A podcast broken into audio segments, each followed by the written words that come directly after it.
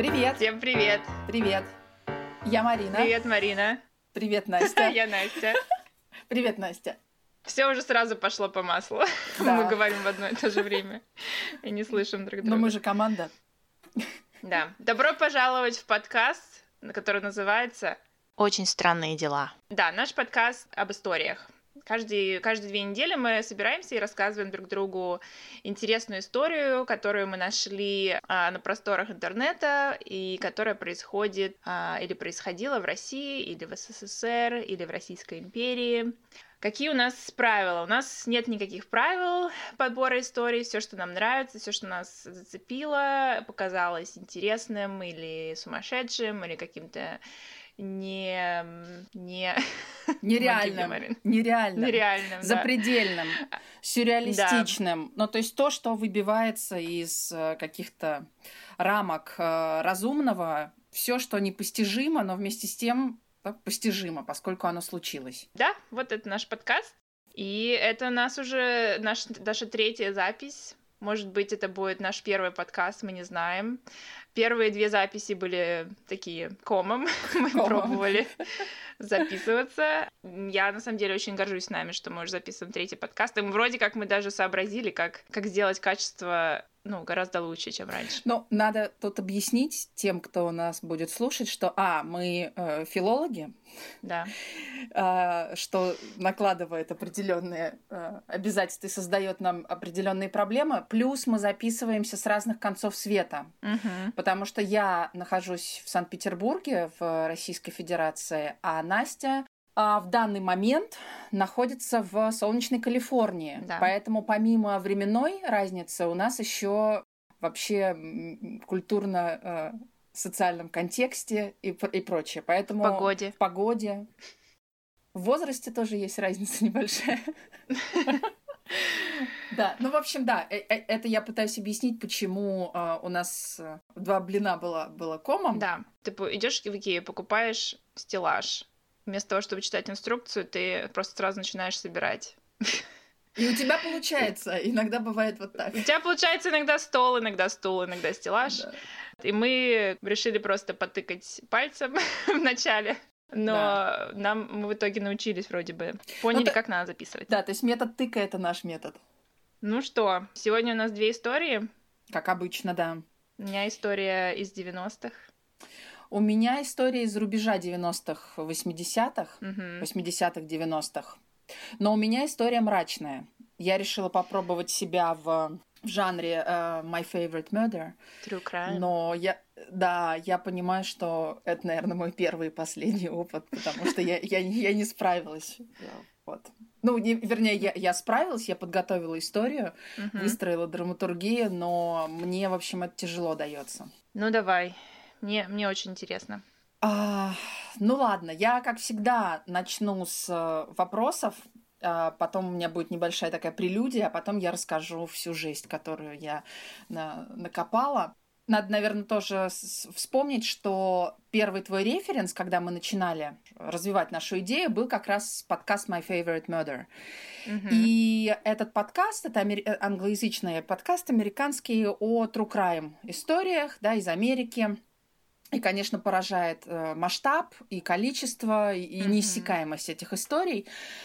Я, в общем, ну, решила, да, тоже по- по- посмотреть, что было у нас. Как ты думаешь, Настя, какой город или какая область в России а, занимает в России первое место и одно из первых мест в мире по количеству э, серийных э, убийц и маньяков? Так, интересный вопрос. Это не Петербург, и не Ленинград, и не Петроград. Ага. Мне кажется почему-то, что юг России. Мгм. Может быть, потому что он известен своим криминальным Мгм. прошлым. Э, Юг России или, например, Украина. Да. Мгм. Да. В России существует э, такое понятие, как вот этот роковой треугольник, чертов треугольник, ну, по-разному его называют. Это три точки на карте. Город Таганрог, город Шахты и город Ростов. Ого. И, как говорит э, один журналист на РЕН-ТВ или НТВ, вот если провести и соединить эти три города, то получится треугольник. И этот треугольник вот, э, ну, площадь этого треугольника, она дала на, а, на момент середины двухтысячных 37 а, серийных убийц России. Ничего себе! 37. То есть это, ну, это такой, знаешь, как, я не знаю, черная дыра. Вот, ну, естественно, Чикатило, да, первый, кто приходит э, да. в голову, наверное, самый страшный маньяк, известный ну, во всем мире.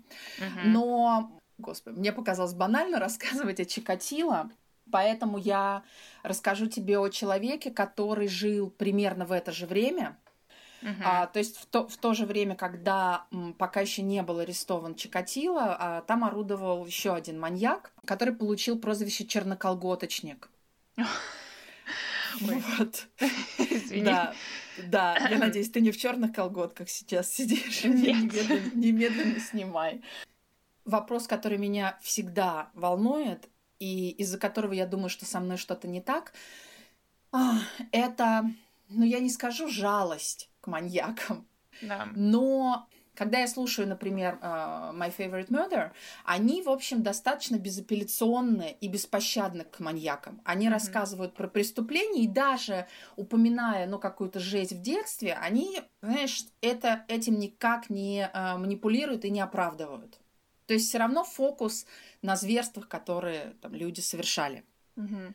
А я как раз, наверное, в отличие от них, сомневаюсь, потому что меня всегда ужасно расстраивает вот эта вот возможность другого исхода для, для ребенка. Да. Ну, или для человека. Я, я понимаю, да. Нет, у меня такие же чувства, на самом деле, когда я слушаю подкаст. Мне кажется, людям просто важно понимать, потому что действия, которые они совершают, настолько зверские, настолько ужасные, особенно некоторые из них, мы не можем, то есть нам наш мозг просто ищет какое-то объяснение, нам хочется понять, откуда это все взялось и почему так произошло, почему а он пошел по одной дорожке, не по другой и сделал такой выбор, не такой. Мне кажется, это нам как эм, людям просто свойственно как бы раскладывать по, по коробочкам, чтобы было понятно, почему mm-hmm. так произошло. То есть как бы психологически mm-hmm. нам это нужно сделать, чтобы ну, вообще осознать вот эти зверства, которые обычным людям, наверное, не, ну, не подвластны просто уму.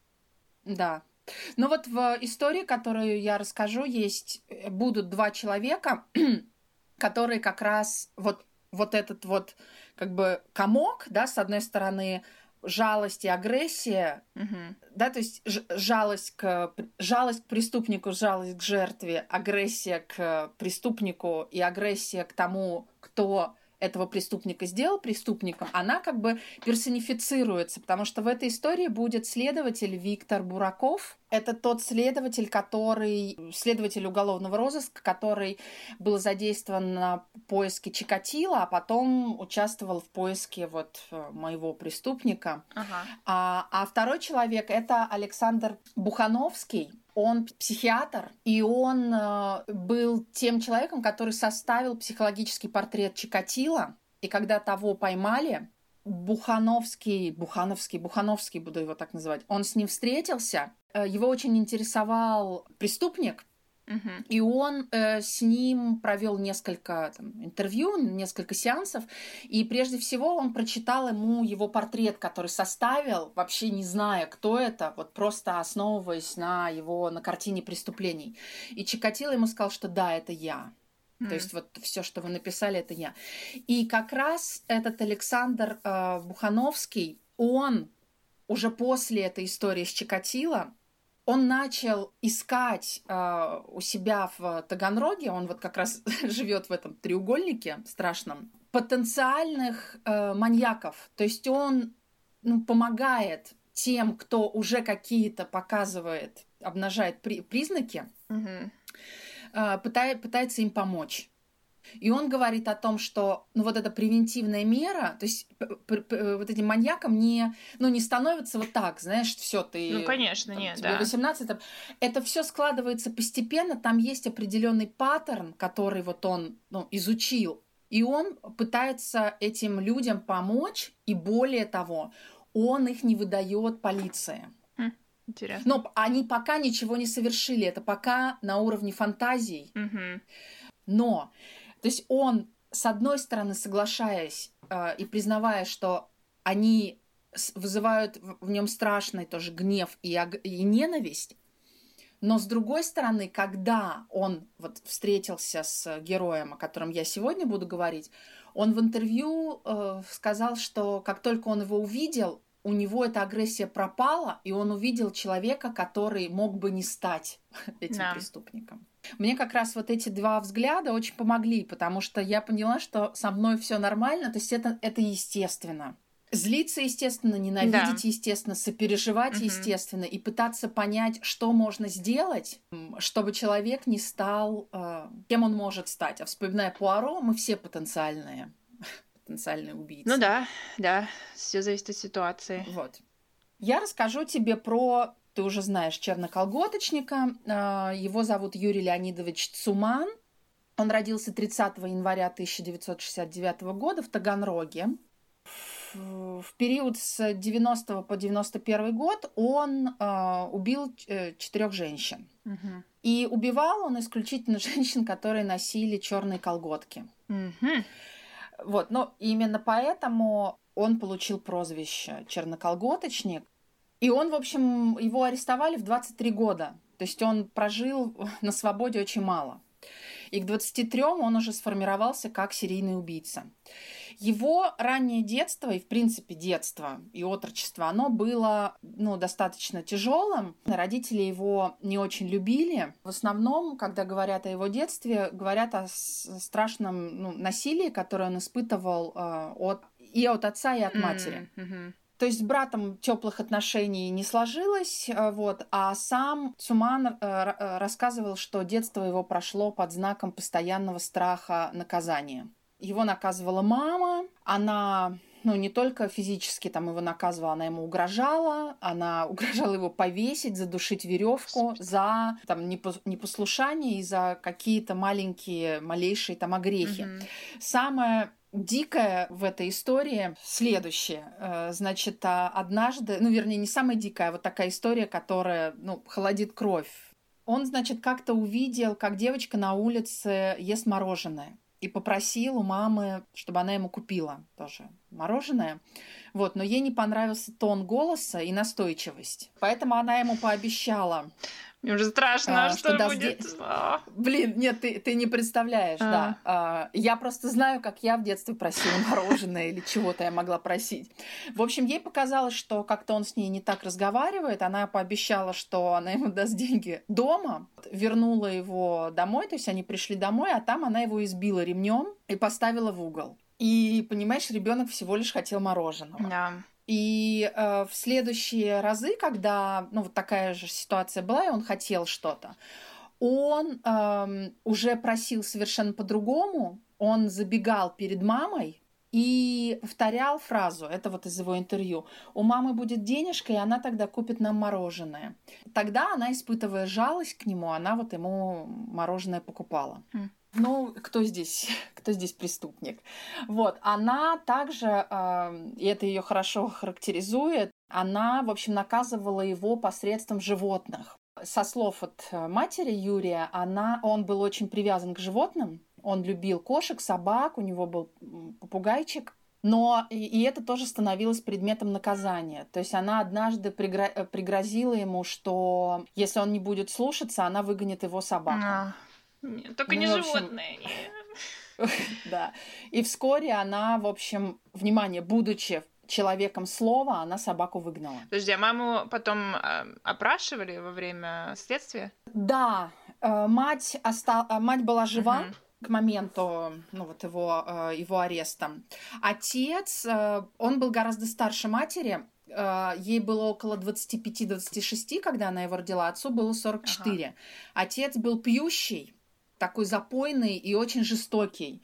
То есть в воспоминаниях Цумана он, вернее, всегда, ну, приходя домой пьяным, он всегда его колотил, в общем, избивал, ну, страшно над ним издевался, и он не помнит ничего эм, хорошего об отце, он его страшно боялся. Он был жестоким человеком и, в общем, подавлял сына как мог. Вот, то есть он позднее сам говорил, что все детство прошло при постоянном чувстве страха, цитирую, я только и помню в детстве э, ремень гоняли все время. Угу. И отец ну, к счастью или к сожалению, он слег из-за, ну, вот такой нездорового образа жизни. У них была небольшая квартира, вот у мальчиков была своя комната и ну, комната родителей, где лежал отец. И мать в это время начала водить э, к себе мужчин разных. Занималась сексом с ними в комнате Юрия, иногда у него на глазах. В общем-то, к году смерти э, его отца, к 86-му, относится его первое, первое нападение. Ну, в общем, контекст понятен. Это ребенок, который э, постоянно боялся, да. его постоянно унижали. Очевидно, были проблемы сексуального mm-hmm. характера. И об этом и он сам, и, и его семья, те жертвы, которые выжили, они об этом говорили. То есть у, у него был э, колоссальный страх э, фиаско, были проблемы с, ну, в принципе, с тем, как строить отношения. Естественно, да. И плюс у него была такая боязнь, э, ну, быть отвергнутым, отринутым. И, и видимо, из-за того, что он видел, да, ну, вот эту вот всю грязь, которую мать себе позволяла, у него был такой, ну, вот такое ханжеское к этому отношение, что это все неправильно. Но uh-huh. с желаниями своими он справляться не мог. В общем, его первая жертва это 86 год. А, в ночь с 24 на, 5, на 25 декабря он напал на девушку, которая сопротивлялась ну, отбивалась от него. Потом, видимо, поняв, что у нее не очень получается, она предложила ему пойти к, к, э, к ней домой. Uh-huh. То есть она предложила, давай не здесь, это зима, это холодно, а, ну, в общем, не очень практично. Но ее цель, и, видимо, она думала, что дома кто-то будет, или по пути она кого-то встретит. Ну да. А, она пригласила его к себе домой. Uh-huh. Но, к сожалению, дома никого не было.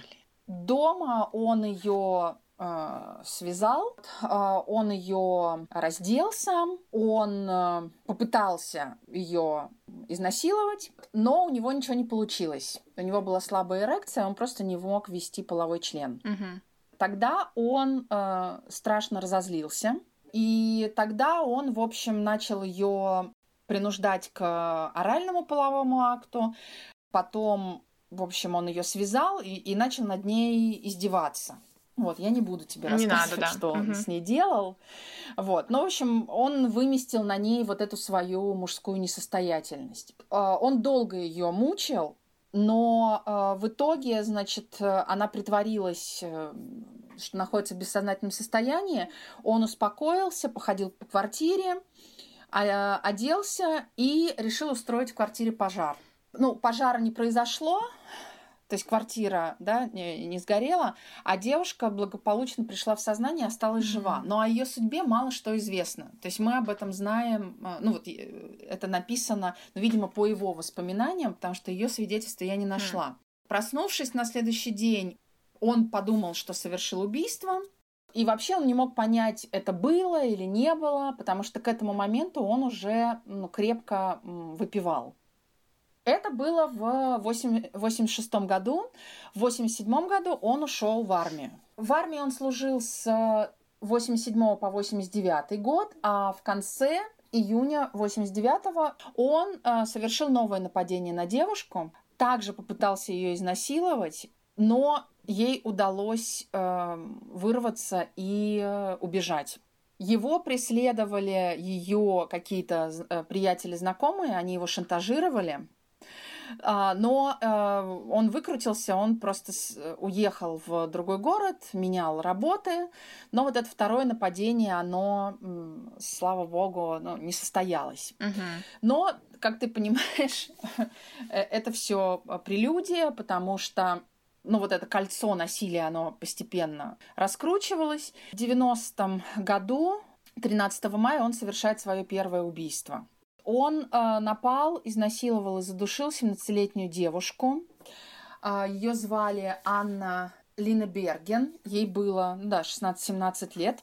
Все свои преступления он, собственно, ну, производил ну, практически э, одинаково.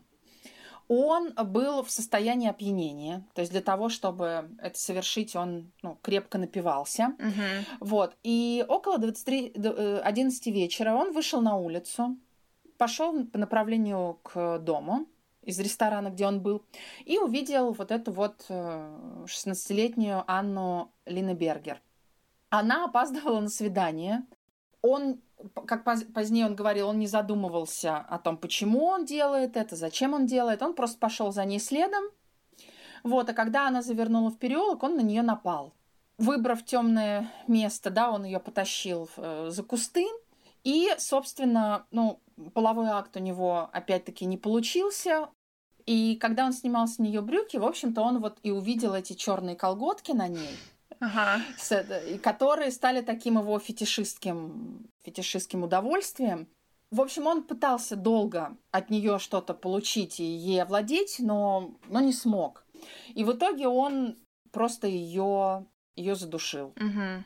После этого он э, порвал колготки на уровне колен. И вот этот вот э, как бы элемент, порванные черные колготки, надетые на голое тело, потому что вот еще одна такая страшная деталь, он у жертв, которые там не были в джинсах, а были в юбках, он снимал колготки, снимал нижнее белье, а потом эти колготки возвращал на место и рвал их посередине. Угу. Вот, ну то есть таким образом получая вот это свое сексуальное какое-то высвобождение. Вот это была его первая как бы настоящая женщина, э, женщина, настоящая жертва, 16-летняя девушка. А следующей его жертвой стала Ольга э, Ревякина. И это преступление он совершил буквально вот через несколько э, недель. То есть если первая была убита в ночь с 12 на 13 мая, то вторая с 26, с 26 на 27 7 э, мая. События развивались примерно по тому же э, сценарию, то есть вплоть до мелочей. Он был пьян, он возвращался из ресторана. Он мало что помнит. Он помнит только то, что увидел девушку, а, а дальше, собственно, вот все, все продолжалось по э, той же той же траектории. Uh-huh. Ее звали Ири, Ирина Ревякина. Вот, он помнит, что какие-то вел с ней переговоры, э, отвечал там на ее вопросы, типа, что вы хотите, потом узнаешь, потому что он боялся, да, даже проговорить, что, чего он хочет. Вернувшись домой, как всегда, да, все это забыл. Вот, помнит ли, что было холодно, он надел сам ее свитер, вот, а, а ее кольца э, продал, а юбку, внимание, подарил жене брата. Господи. Вот, ну то есть, да, такой а. человек, неудачник, по-моему, во, вс- во всех смыслах, ну вот потому что, да. что, что, да. В общем, дело получило резонанс.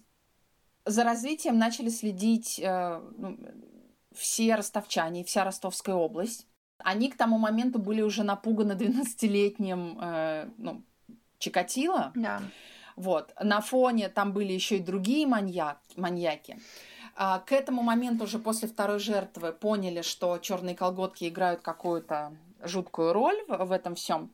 И жительницы Таганрога перестали носить темные цвета. А зато их стали носить работницы уголовного розыска, которые пытались, ну, как бы стать а, наживкой привлечь. и поймать угу. вот э, маньяка, да, на, на живца. А, короче говоря, в какой-то момент э, к следствию подключился как раз вот Александр Бухановский, который вместе с э, Виктором Бураковым, следователем, ну, они попытались вот работать сообща. Один составил э, психологический портрет, другой, ну, вот отвечал за следственные и оперативные работы. Большинство ключей и, и, и все, что они там находили, они не давали возможности опознать убийцу. Угу по картине его преступлений понятно. Да. Я сейчас не буду рассказывать э, вот, все ужасы, остановлюсь на интересных таких моментах. Во-первых, э, Бураков и э, Бурановский работали в тандеме, и они э, впервые, по-моему, в истории э, уголовного розыска, они записали обращение, телеобращение к убийце, угу. в котором Бураков говорил о неминуемости наказания – а Бухановский говорил о том, что его поймут, он с ним будет работать, и он обещает хм. ему помочь. Как вот. плохой, хороший полицейский. Да. По телевидению? По телевидению. Ого. В общем, потянулись недели ожидания. Но преступления закончились. И Бухановский в интервью, он как раз говорил, мы были так счастливы, что это сработало, но на самом деле Цуман, он этого обращения не видел, Угу. И преступления прекратились по одной очень простой причине. У него появилась, ну вот у Юрия Цумана появилась э, любовница. Так. То есть он переключился, у него начались отношения, и он несколько месяцев прожил, э, ну вот в, так, в таких отношениях с, э, с Раисой. А, то есть она дала ему, ну, очевидно, какой-то выхлоп вот этой сексуальной энергии. Она была очень терпелива, она была опытной, она была старше. Если поначалу там ему было тяжело, у него был вот этот постоянный страх, что он обломается и у него не получится, то постепенно она вот его как-то расположила, научила, он успокоился, и у них все вошло в колею. А, она отмечала, что особенно сильное возбуждение он получал, э, на, не, на него оказывали ноги. Хм. Особенно если на них были чулки и колготки. Но она ни о чем не догадывалась. В августе 91 -го года, вот как раз к этому моменту, да, было затишье, э, все радовались, что все окей. Она эм, подверглась с его стороны нападению, но он был в таком угаре алкогольном и на утро ничего не понял и не помнил. Вот, но э, просил прощения. Ну, конечно, как всегда. Да. Короче говоря, в какой-то момент, потому что у нас еще есть э, убийство и, и история не закончена, в какой-то момент э, она его бросила. Собственно, в, э, с этого начинается его крах. Потому что 26 ноября 92 года он, опять находившись там в, в сильном подпитии, он пристал к женщине, пытался там с, с нее, по-моему, шляпу или шапку сбить. И его за вот этот небольшой э, инцидент, за хулиганство, его арестовали. Но поскольку к тому моменту у всех мужчин собирали там и отпечатки пальцев, и пробы, и все, э, в общем, он, попавшись на совсем вот таком дебильном деле, угу. И, э, в общем, дали ему 10 суток административного ареста, и за, де- за эти 10 дней э, стало понятно, что это тот, кто им нужен. Mm ну, сначала совпали отпечатки пальцев, анализ крови, ну, какие-то, наверное, другие э, биологические материалы. Притом он был очень в этом смысле неаккуратный, он оставлял э, отпечатки пальцев. Он даже э, у одной из жертв рядом с, с трупом были обнаружены его ключи mm. и э, расческа. Но очень сложно было по ключам, все ключи были идентичные. Да. Там вот в фильме как раз рассказывается о том, что ну, было сложно, потому что ну, проверить было практически невозможно. И несмотря на то, что один ключ, выполненный на каком-то таганрогском сталелитейном заводе, вот отличался, это тоже ни к чему не привело. Но когда э, следователи поняли, что это тот, кто им нужен, им нужны были доказательства. Они позвонили матери его, вот ты спрашивала, жила, жива была она или нет. Да. И попросили ее принести им какие-то, э, ну, ему, вернее, какую-то передачу. Она пришла, но это была уловка. И э, когда ее досматривали, попросили выложить на стол все предметы из сумки. Она вытащила ключи, и в связке как раз был вот этот э, ключ, ну вот такой вот причудливой формы. Ага. Ну и, в общем, э, у следователя уже вариантов никаких э, не осталось, то есть ну, вот эта дорожка, она сужалась. Его, значит, э, задержали 1 декабря, и он дал э, явку с э, повинной, которую в, э, позднее подтвердил на, допросов, на допросах.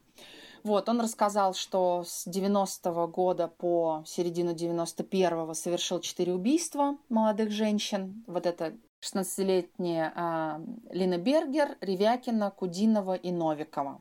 Рассказал в, во всех деталях, да, что он делал, как, что он им говорил, как он их оскорблял, и, собственно, 9 декабря, спустя 8 дней, ему было предъявлено обвинение в совершении преступлений, и его приговорили к смертной казни. Угу. Но э, на смертную казнь был, был введен мораторий, и ее заменили ему на пожизненное заключение. И в настоящее время ему около 56 лет – он находится в колонии Черный дельфин в Соль Илецке. И это одна из таких самых страшных колоний. Mm-hmm. Там есть черный дельфин, белый лебедь, ну, наверняка знаешь. видимо, условия и вся его жизнь, а, она настолько ну, чудовищна, что в 2011 году он пытался оспорить замену смертной казни пожизненным заключением. То есть он пытался а, ну, сделать так, чтобы его казнили. казнили. Угу.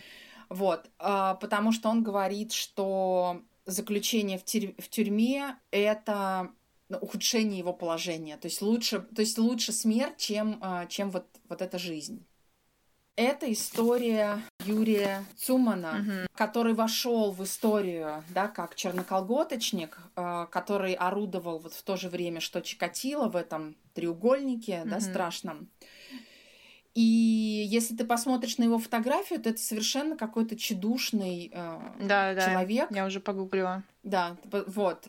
То, тебе тоже интересно всегда видеть э, да. фотографии? Я, я тоже всегда де- так делаю. Ну вот когда слушаю на- наш любимый американский подкаст, угу. что-то в этом есть, да? Как будто бы... Ну да, как бы хочется знаю, узнать. Что-то личное. А вот если бы я его увидела, как бы можно было бы понять да. или нет. И э, когда я читала о нем, и когда я смотрела там, интервью с ним, потому что у него брал как раз интервью э, Бухановский, и он очень такой ну, словоохотливый, то есть он все рассказывал, он там ну, комментировал, он ну вот и, и о детстве своем вспоминал, и о каждой жертве, то есть что он говорил, им, и, и что они отвечали, и как это вообще было. Конечно, да, история такая, ну, мрачная, и ты знаешь, я, я всегда вспоминаю один эпизод, который со мной э, случился в Выборге. Мы ездили туда с подругой на кинофестиваль. И вот 11 вечера мы идем домой ну, в свою гостиницу по центральной, можно сказать, улице, ну, как бы параллельной. Uh-huh. И навстречу идут какие-то ну, группы пацанов. А поскольку у меня тревожное расстройство средней степени, ну и в принципе я всегда на чеку, да. я такие штуки, знаешь, мониторю. Я понимаю, что, блин, ну это danger. Надо что-то, ну, как-то не хочется с ними даже вот пересекаться.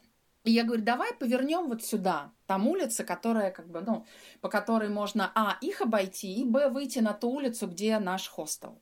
И мы в тот момент, когда мы повернули, они такие, эй, девчонки. Угу. И мы так, знаешь, ускоряемся вот по этой улице, которая перпендикулярна к той, по которой мы шли были. И я, когда оборачиваюсь, я вижу, что они поворачивают на, на нашу улицу, на которую мы свернули, и начинают бежать и кричать, эй, типа, вы где?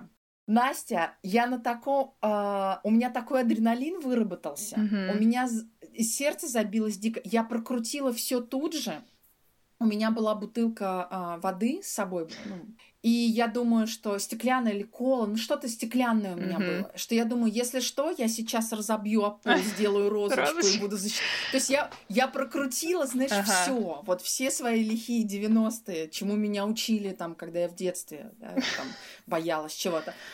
Ага. Но вот того страха, который я тогда испытала, э, здесь даже угрозы, по сути, как бы никакой не было. Ну, да, это было стрёмно, да, они за нами побежали, но хз, что бы они сделали. Ну, может быть, поглумились бы. А может, их трое, нас двое. Ну да, все правильно сделали. Как бы, знаешь, Выборг угу. это такой город, там половина домов разрушена.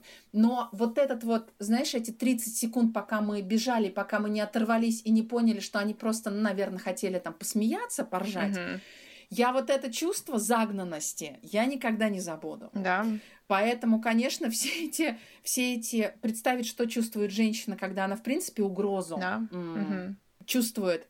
А когда это еще и ну, когда ты его ведешь там к себе домой в надежде, что там кто-то будет, или когда ты соглашаешься куда-то пойти в надежде, что ты кого-то встретишь, и это все напрасно. Слушай, я тебе расскажу историю, которую мне моя знакомая рассказала. Она шла вечером домой, и по таким дворам, и она поняла, что за ней кто-то следует. Мужчина за ней шел. Было понятно, что он именно за ней идет, потому что она поворачивала влево, он поворачивал влево и так далее. Боже мой. И было уже за полночь. Мне страшно. И она говорит, я тоже не поняла, как бы откуда, как я пришла к этому решению. Она, короче, разворачивается, идет навстречу ему и говорит, дядь Петь, здрасте, давно не И как бы пытается его обнять. Этот человек такой просто э, это совершенно, ну, не понимает, что происходит, в шоке такой, э, извините, такой, и ушел, короче. И она говорит, ну, может быть, это меня спасло, Угу. Откуда это пришло, непонятно. Какой-то инстинкт из, может быть, с детства, может быть, знаешь, от животных. Ну, в общем, так вот ее и спасло. Она нормально добралась до дома. Но говорят, что нужно каким-то образом выбить вот, ну, человека из колеи, угу. как бы сделать что-то, чего он не ожидает. Да.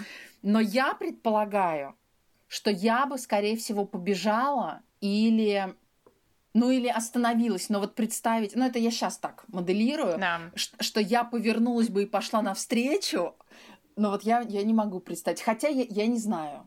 Да, ну, вот. мне очень трудно, я когда начинаю представлять, вот что бы я бы сделала в роли жертвы, мне просто... Моя тревожность просто повышается.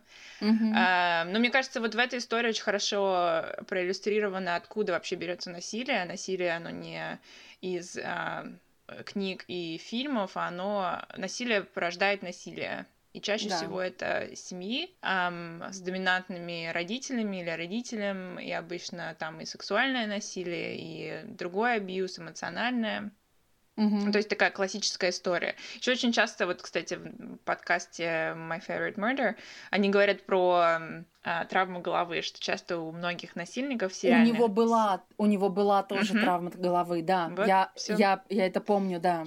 Потому что ну, как, какие-то части головы, они отвечают за регулирование эмоций. Если они повреждены, да. то есть у тебя вот этот механизм уже не работает. Да, а ты знаешь, кстати, что вот этот вот Александр Бухановский, он был одним из первых, который начал изучать мозг убийцы, вот, ну, в частности, Чикатило. Почему? Uh-huh. Потому что до этого маньяками не занимались, и, ну, если бы даже он хотел, то он бы получил э, мозг с пулей в голове, ну, после расстрела. Да. А поскольку он занялся изучением их при жизни, то у него появилась уникальная возможность ну вот делать эти там энцефалограммы или рентген вот как бы на живом материале. И, собственно, то, что он делал после, да, работая с, под, с группой риска, он, собственно, вот и изучал это мозг на и вот отделы и что да. там, да, происходит.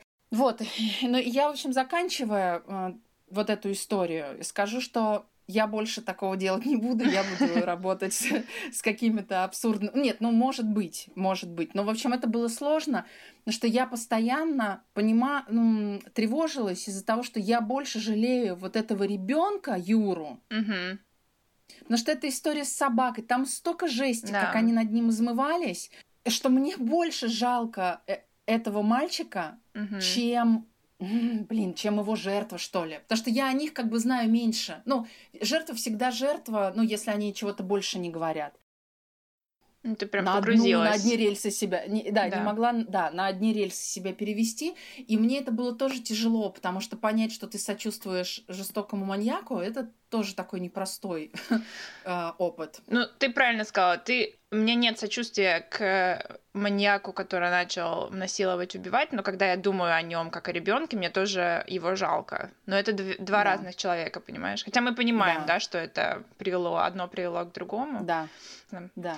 Ну, может быть, это тоже проблема того, как мы говорим о насилии и маньяках. Мы часто сосредотачиваем все наше внимание на убийце и угу. практически ничего не говорим про жертвы. Может быть, надо менять да. нарратив и говорить про, а кем бы была бы вот эта да. э, девушка, да. которая пропустила, опоздала на свидание, и, может быть, если бы она не опоздала, да. и чтобы, ну, да, понимаешь. то есть вот этот вот этот could have been, да, да, то есть я его использую в отношении этого маньяка, который стал вот таким, но мог бы бы стать Такие... Я не поеду в Ростов, мне кажется, в и, да, и... в шахты никогда.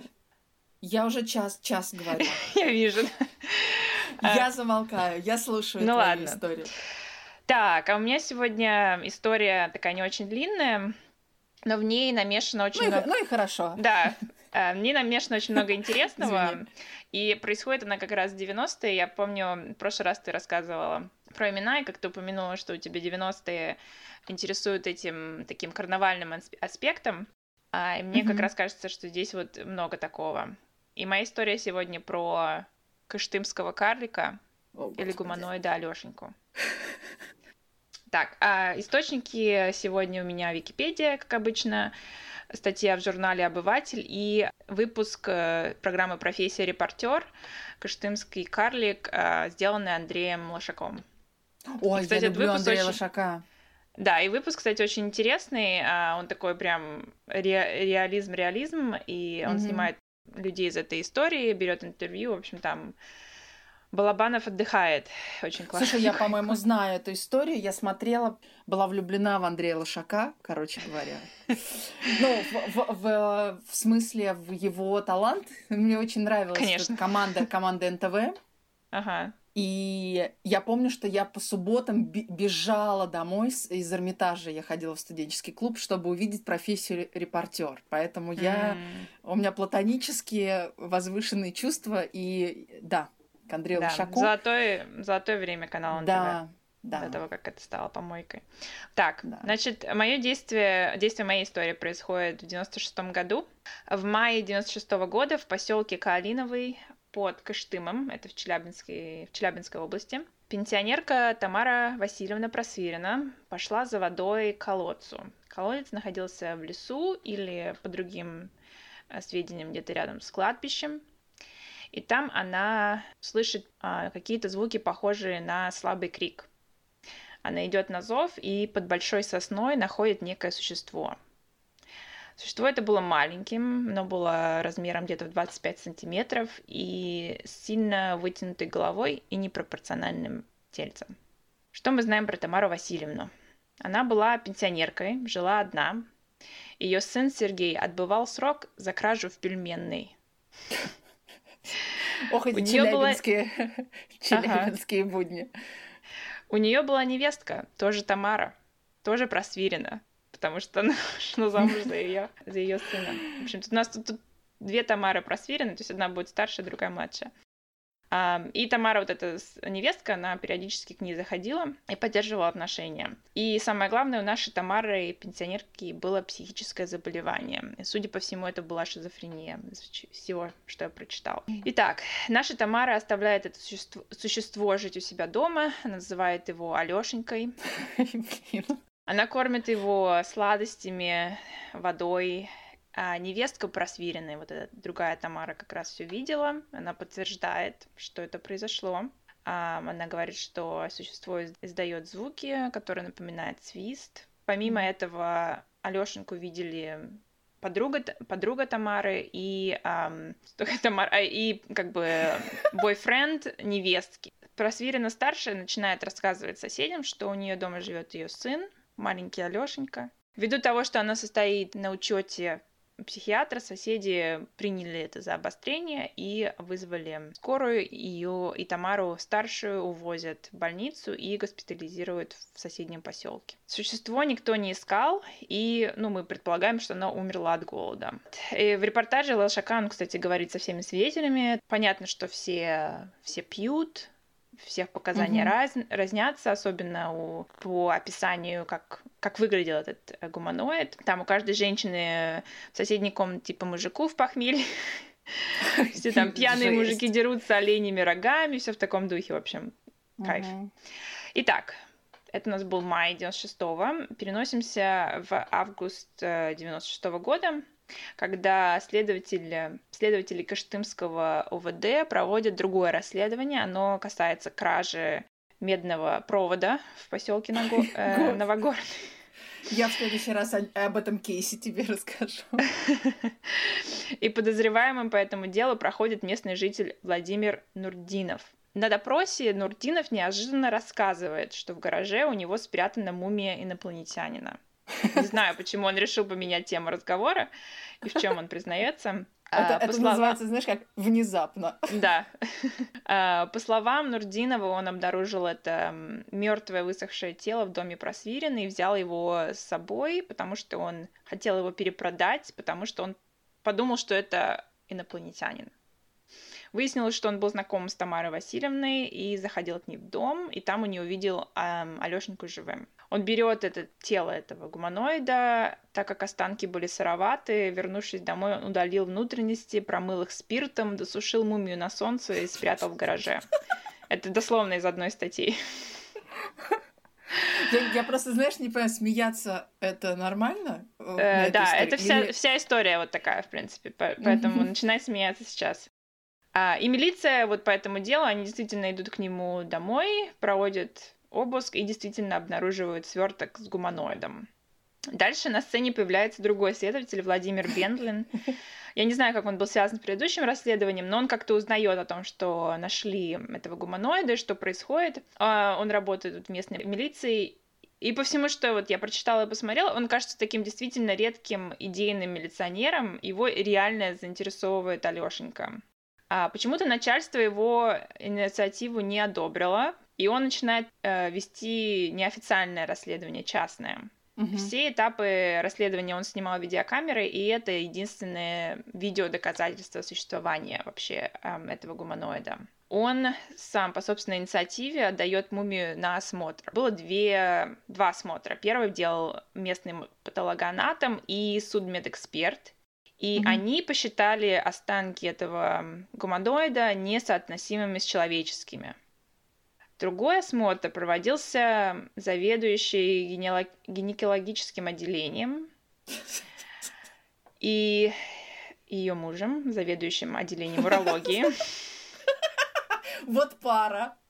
И они однозначно определяют мумию как результат преждевременных человеческих родов, происшедших, О, произошедших на 20 или 25 неделе беременности. И при этом они, ну, ребенка, у ребенка был а, синдром угу. врожденного плод, уродства. Плод, да. Угу. Угу. В окрестностях Кыштыма такие случаи известны, потому что в 1957 году а, на химкомбинате «Маяк» произошел радиоактивный выброс. Вот, вот было два осмотра. История получает огласку каким-то образом.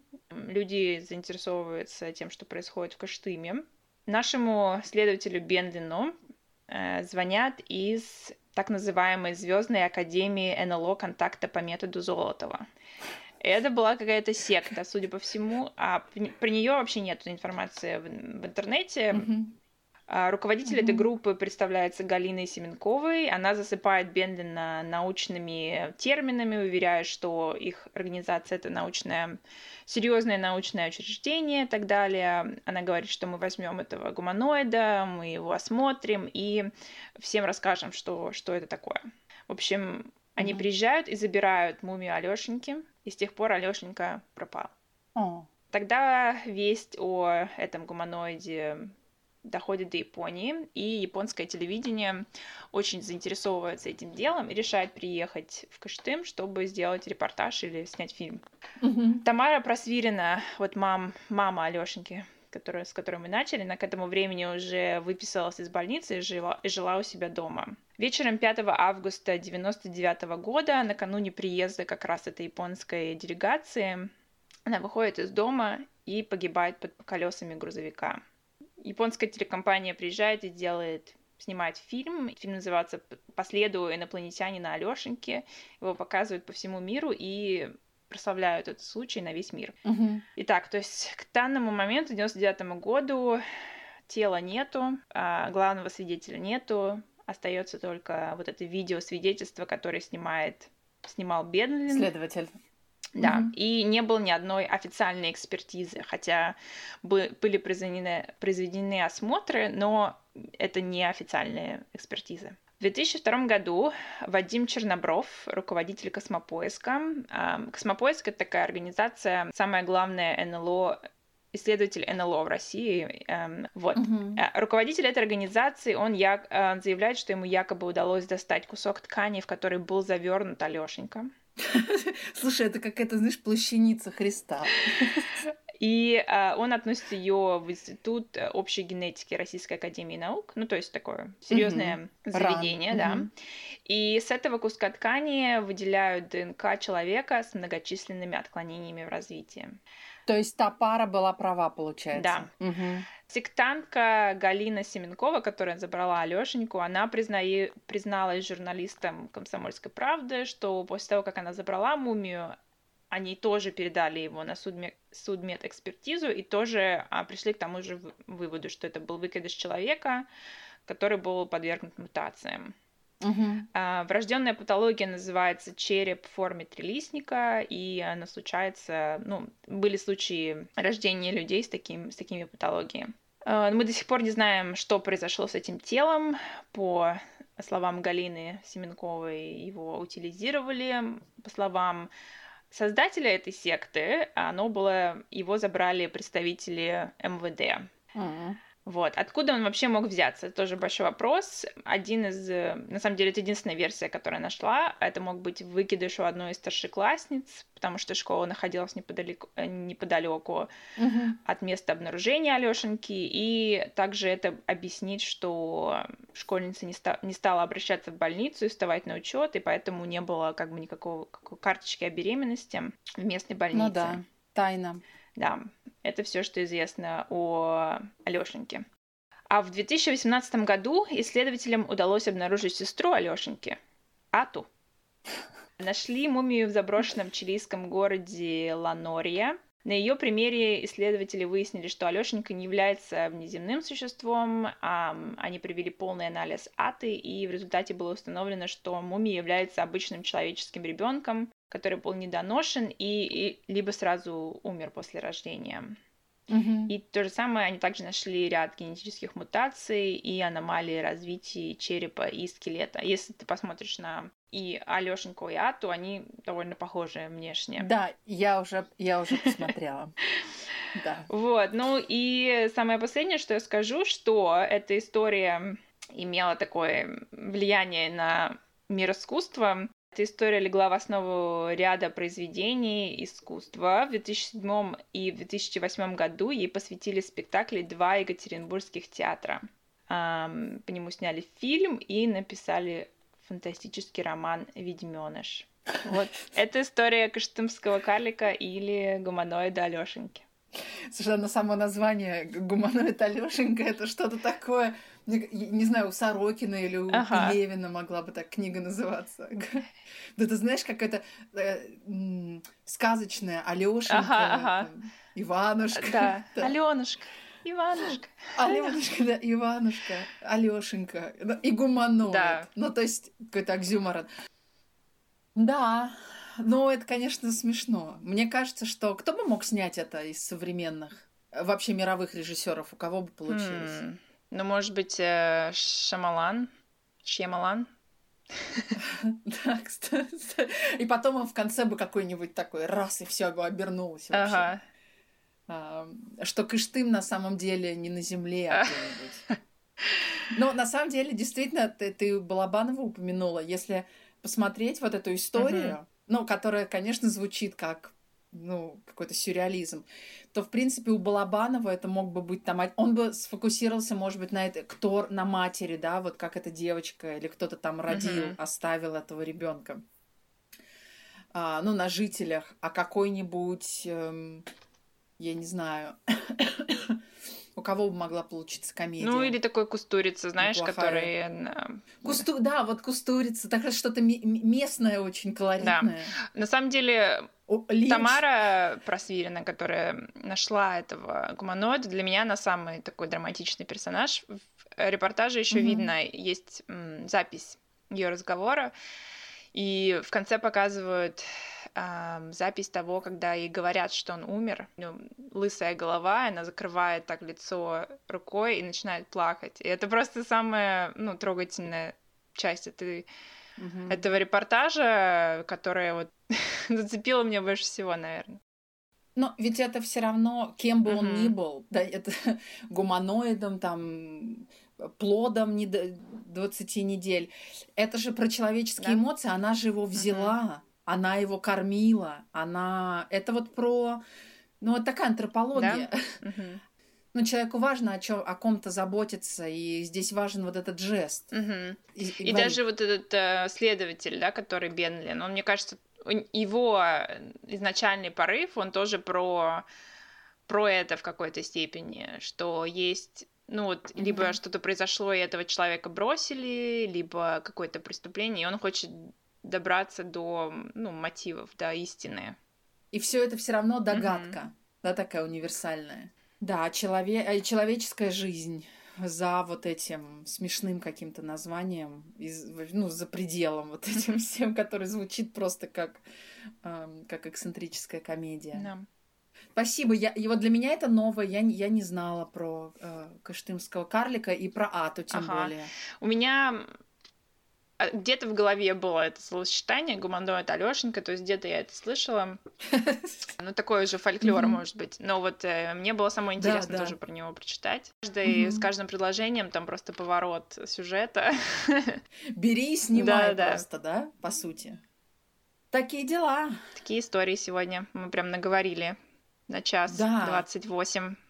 Посмотрим, Час сколько из 28. этого останется. Так, сначала давай поблагодарим всех наших слушателей. Если кто-то послушал этот э, выпуск до конца, наверное, наши первые слушатели будут наши друзья. Поэтому передаем им привет. Скорее всего, да. Родственники, а, мои студенты.